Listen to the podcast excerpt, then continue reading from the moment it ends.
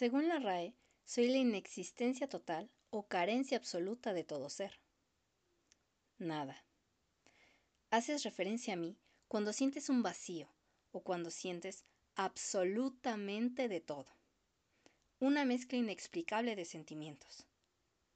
Pero es más fácil decir, no tengo nada o no me pasa nada, a estar tratando de explicar lo que tienes. Nada. Me nombras cuando algo aparece espontáneamente. Salió de la nada. No vi por dónde llegó. Nada. Parece que no te trajeron tu lado favorito de la tienda. Descuida. Puedes usarme. ¿No me trajiste nada?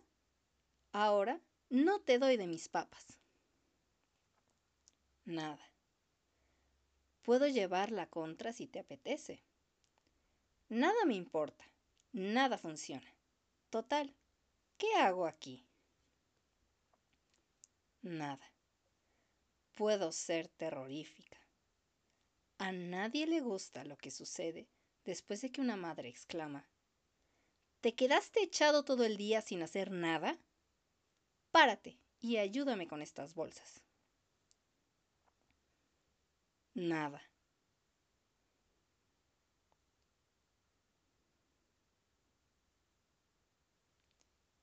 ¿Creías que ya me había ido?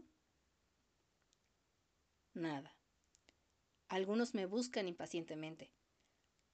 No pienses en nada. Deja la mente en blanco. La primera frase que escuchas de tu coach de meditación.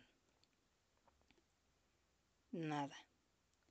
En Google existen 1040 millones de resultados al buscarme. Nada. Me encuentras en poemas, canciones, frases, anuncios. Y en tu mente cuando buscas la respuesta de alguna pregunta de examen. Nada. Hasta creadora de discusiones he sido. Un sinnúmero de filósofos siguen tratando de definirme. Nada. 1670. Blaise Pascal, en Pensamientos, escribió, ¿Qué es el hombre dentro de la naturaleza? Nada con respecto al infinito, todo con respecto a la nada.